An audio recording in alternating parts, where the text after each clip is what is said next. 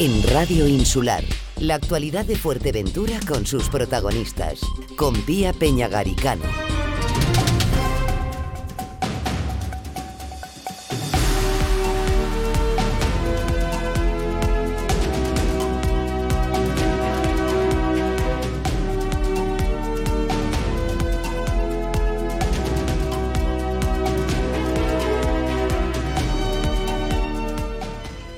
Hay vidas y vidas y algunas merecen la pena ser contadas. Es lo que pensó Daniel Cos, eh, periodista de La Sexta, periodista deportivo, que dejó los micrófonos y, las entrevistas con personalidades como Pelé para patrullar las calles de Fuerteventura.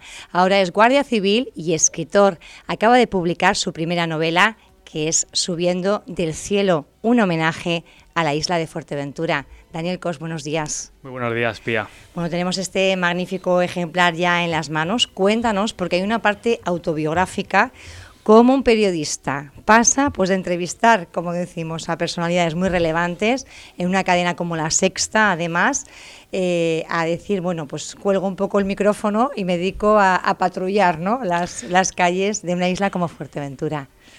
Bueno, pues es verdad que desde muy joven tuve la suerte de, poder experimentar esa experiencia como periodista y llegar a nivel profesional. Y también muy joven pues me tuve que desencantar con la profesión, ¿no? a pesar de esas entrevistas a Pelé, a Rick Rubio, a Stephen Curry. Eh, la vena de Guardia Civil siempre la había tenido un poco por mi abuelo y, en un momento dado dije, pues ¿por qué no cambiar? ¿no? Y, empezar con este mundo totalmente nuevo para mí a los 27 años.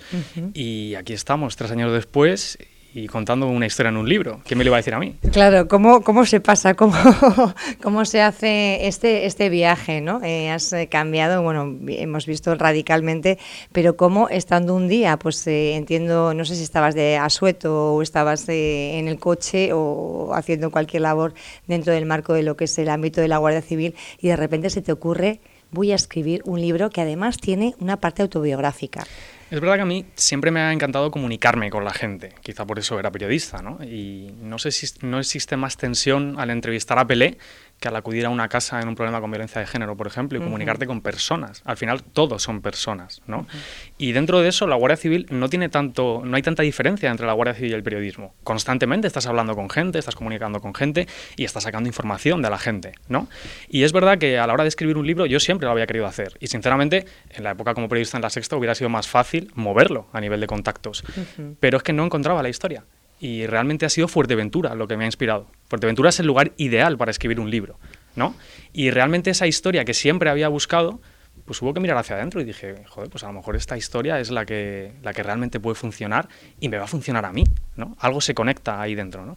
y llegas subiendo del cielo, que ya... ¿Y qué nos cuenta Subiendo del cielo? Ábrenos un poquito el apetito, a ver qué es lo que... Subiendo del cielo es un libro muy psicológico en el que se hablan de diferentes cosas, de la vocación, de segundas oportunidades, de cómo afrontar la muerte de un padre, sobre educación, el futuro de la sociedad, eh, incluso el amor, ¿no? que, nunca, que nunca falte. Eh, un poco el título que es paradójico, Subiendo del cielo, lo que nos invita a, es a vivir la vida, a que el verdadero cielo está aquí, ¿no? Y, ese cielo que muchas religiones a lo mejor pues eh, prometen, ¿no?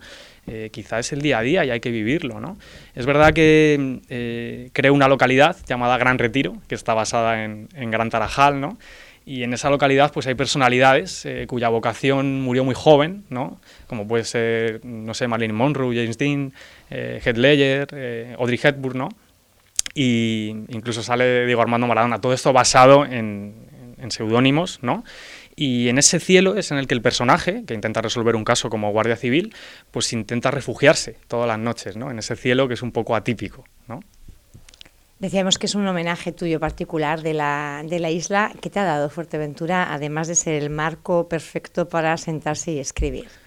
Fundamentalmente me ha dado una segunda oportunidad, eh, tanto a nivel laboral como personal incluso con ese gusanillo, matar ese gusanillo de la literatura, ¿no? Que al final la literatura es profundizar, es hacer un ejercicio de introspección, porque lo que se cuenta cuando una persona se sienta a escribir, hoy en día que todo es muy simple, ¿no? Con 180 caracteres, estamos simplificando mucho la sociedad, ponerse a escribir un libro con determinadas páginas implica hacer ese ejercicio, ¿no? De mirar un poco hacia adentro. Y realmente era Fuerteventura, era cada playa, era cada día, incluso el viento soplando, lo que hacía que, que pudiera escribir porque fueron 19 días en los que lo escribí ininterrumpidamente. Escribes el, libro en 19 días, o sea, todo, yo creo que es de, de los récords, ¿no? Escribir un libro, la primera novela además en tan poco tiempo. Es agradecérselo a Fuerteventura. Eh, de hecho, el principio fue, bueno, en un restaurante de Gran Tarajal, estaba mirando la playa, tenía una libreta y y dije, yo no creo mucho en el cielo ni en estas cosas, pero si existiera debería ser algo parecido a esto, ¿no? Y ahí fue cuando se me empezó a ocurrir la historia y al final fui hilando pues con experiencias personales, como lo de la entrevista a Pelé, la entrevista a Stephen Curry y mezclándolo un poco todo, como es una historia un tanto extraña, ¿no? Eh, de periodista en la sexta Guardia Civil en Corralejo, en Fuerteventura, pues eh, le fui dando forma a los personajes y, hasta aquí hemos llegado, ¿no? Daniel, y claro, desde que uno escribe, se sienta, finaliza, pone el último punto, eh, hasta que una editorial dice, mm, venga, vamos a vamos a editar este libro. ¿Cómo es ese proceso? ¿Te costó encontrar? ¿Enseguida confiaron en ti? Eh, hay muchos autores que están ahora optando por eh, la, autoedición, ¿no? hacerlo por su cuenta porque no encuentran una editorial con la que bueno, pues sentirse a gusto y que les dé amparo además a, ese trabajo. Es verdad que como era la primera vez que lo hacía, tampoco sabía cuál iba a ser la reacción, ¿no? Y las dudas son inherentes a algo que haces por primera vez. Entonces, eh, Círculo Rojo, que fue la editorial, mm, me despejó todas las dudas desde el principio. Mm, hizo una crítica bastante buena, en la que además destacaba cómo se vendía a la isla, ¿no? porque Fuerteventura se vende sola, y les interesaba mucho, les interesó mucho desde el principio. Entonces fue la primera editorial a la que fui y la única porque en cuestión de tres meses se aceleró todo el proceso, hicimos la portada y, aquí estamos con el libro. ¿Quién te ha hecho la portada? La chica se llama Virginia y la verdad es que es una ilustradora maravillosa. Eh, la portada bueno, está basada en grandes playas, ese personaje que está como flotando en el cielo, ¿no? Y, creo que es bastante llamativa, eh, se la ha curado bastante. ¿Qué es lo que más destaca la, editorial? Eh, ¿Por qué te dice que afectó? ¿Qué es lo que, lo que más les gustó del libro? No recuerdo exactamente cómo era, pero definía algo así como personajes poliédricos con una profundidad psicológica bastante interesante que hacía que cualquier persona, mm, una madre, un padre, un amigo, un hijo, un abuelo, se pueda sentir identificado con todos y cada uno, ¿no? cada uno a su manera. Y sobre todo los lugares que se describen. Al final se describe mm, la playa de la escalera, se describe Corralejo, se describe Morrojable, se describe Gran Tarajal, muchas playas mm, más conocidas, menos conocidas, incluso lugares del centro de la, de la isla que al final, insisto, se venden solos. ¿no? Tampoco hace falta sentarse mucho a describir, porque creo que cualquier persona que lo haya visto, pues ya lo tiene ¿no? en la retina para el resto de su vida.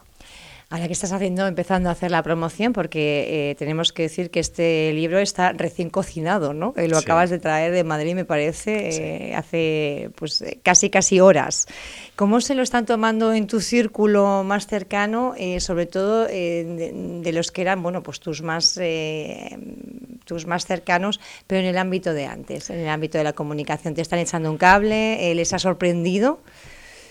La verdad es que sí me está echando un cable, un cable todo el mundo y sobre todo las reacciones en ellos son lágrimas, ¿no? Es emoción. Yo al final lo que quiero con este libro es que la gente ría, que llora, que se deje llevar, que llore, que se deje llevar, en fin, que si no están contentos con lo que hacen en su vida, que sepan que nunca es tarde para una segunda oportunidad o para cambiar radicalmente. Sobre todo lo que quiero es que la gente se haga preguntas, esas preguntas más incómodas, que al final son de las que surgen probablemente las, las conclusiones más certeras, ¿no? Y es verdad que la acogida ha sido bastante buena. Eh, la familia, por ejemplo, pues qué va a decir, ¿no? Eh, se emocionan bastante y, y creo que sobre todo es un libro profundamente honesto, ¿no? Y, y desde el principio hasta el final. No hay ninguna, evidentemente se mezcla la realidad con la ficción, no todo lo que se cuenta es verdad, porque también hay que desarrollar un poco por la inventiva y es básicamente eso, Pia. ¿Estás pensando ya en un segundo libro o ya em, te has dado por satisfecho? Algo se ha curado en mí, ¿no? Eh, algo había que cumplir. ¿Era sanador? ¿Ha sido sanador este libro? La satisfacción, la íntima satisfacción del deber cumplido, ¿no? Que se dice mucho en, en mi trabajo actual y siempre había tenido ese gusanillo. Sinceramente no sabía si era capaz de hacerlo mm, hasta ahora, hasta que he venido a esta isla y pues se ha abierto un mundo un poco ante, ante mis ojos, ¿no? Y como Guardia Civil, ¿cómo lo llevas? Porque, bueno, faltan efectivos. Eso es una crítica que se hace en esta, eh, yo creo que en todos los municipios de la isla, ¿no? Eh, realmente faltan, no se llega a las ratios y, y se nota la inseguridad. ¿Tú cómo lo vives? Al final, el trabajo de Guardia Civil es muy diferente como se ve desde fuera y con quizá los clichés que pueda haber, ¿no? O las cosas aprendidas de, más del pasado, ¿no?